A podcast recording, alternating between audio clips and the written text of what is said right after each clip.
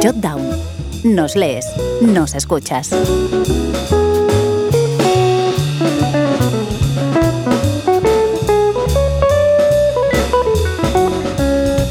Aficionado al jazz e hincha del Racing, Horacio Altuna es un nombre ilustre de las historietas. Su extensa trayectoria como dibujante cuenta un gran reconocimiento internacional de su obra, entre las que se encuentran El Loco Chávez y Las Puertitas del Señor López. En 2004 recibió el Gran Premio del Salón Internacional del Cómic de Barcelona.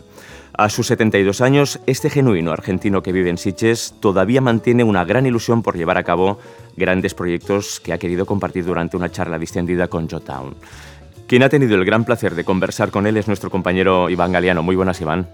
Hola, ¿qué tal, Humberto? ¿Cómo definirías la personalidad de este artista del relato? Bueno, pues de, Altuna, a ver, yo destacaría pues eh, tres puntos. El primero de todos, eh, que es muy buena, muy buen anfitrión, eh, lo recibió en, su casa y nos hizo sentir casi casi pues como la nuestra prácticamente. Una persona, una persona muy agradable. El segundo punto es este mismo también, que es una persona muy, muy afable, es muy buen conversador, tiene muchos temas de los que hablar y estuvimos hablando con él durante, durante mucho tiempo. Y luego el tercer punto que, que yo destacaría es que es una persona, una persona muy crítica, ¿no?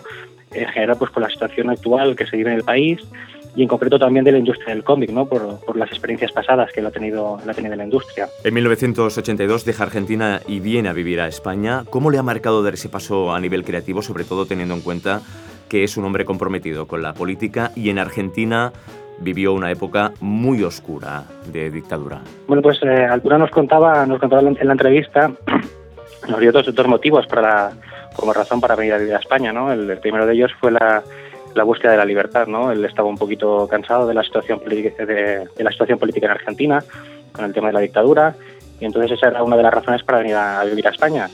El, segundo motivo era que en, Argentina él, nos contaba que sentía como que había, había tocado una especie de, techo profesional y él no quería estancarse, ¿no? Era como una encrucijada de, salir del país, eh, ir a otros campos más verdes quizás y, moverse un poquito, ¿no? No quedarse estancado en la situación, en la situación anterior. Él nos comentaba también que su, eh, su gran referente en, España era Carlos Jiménez, el dibujante Carlos Jiménez, que él admira mucho, ¿no? Por, por la, capacidad que él tenía para, para, contar historias y además narrarlas sin, sin pelos en la lengua, ¿no? Entonces él, consideraba que venir a, trabajar a España también era un poquito acercarse a esto, ¿no? Yo creo que lo, lo consigue muy bien. ¿Qué destaca Horacio Altuna de su aterrizaje en Barcelona? Eh, ¿En qué contexto se produce precisamente este aterrizaje en la ciudad condal?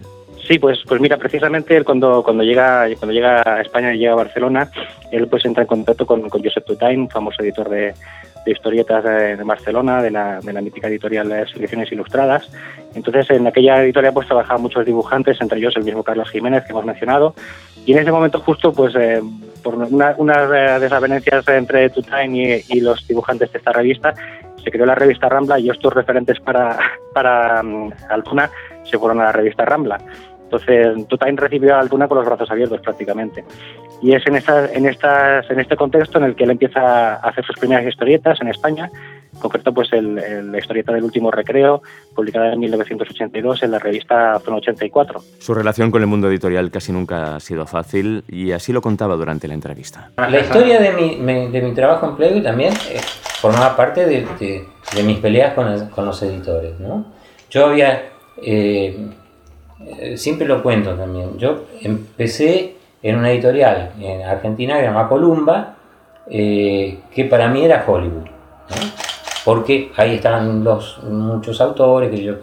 Pero claro, como yo ahí no hacía lo que yo quería, cuando empecé en Clarín, que era hacer lo que yo quería, yo dije, esto es Hollywood. Pero después, con el tiempo, me di cuenta que tenía, eh, bueno, que, que humor y Clarín era el techo, yo pensé, eh, me vengo a España, ¿no? Eh, o a Europa, y Tutén para mí fue Hollywood. Y después Tutén no me vendía bien y pensé, me voy a Francia y empiezo a vender, y Francia es Hollywood. Y en Francia me cagaron también, entonces yo digo, no existe Hollywood, ¿no? Es mi conclusión.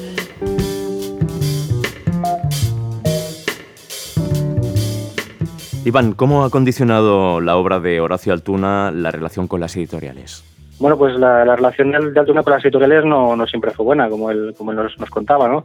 Eh, lo que, lo que sí hay que destacar de, Altuna es que pese a, pese a, que no fue buena, él, él, es una persona incansable, que jamás en ningún momento pues pensó en dejar la profesión, ¿no? Él, es dibujante, esa era su vocación y lo siguió intentando pues pese a las condiciones difíciles y las puertas cerradas. Él lo siguió hasta que esas puertas se abrieron.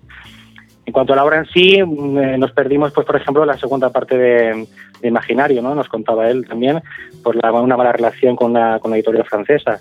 Pero bueno, pese a todo, nosotros creemos que, que, pese a los baches que tuvo, Altuna sigue siendo Altuna en cada una de sus obras. En 2004, el gran maestro de las historietas recibió el Gran Premio del Salón Internacional del Cómic de Barcelona.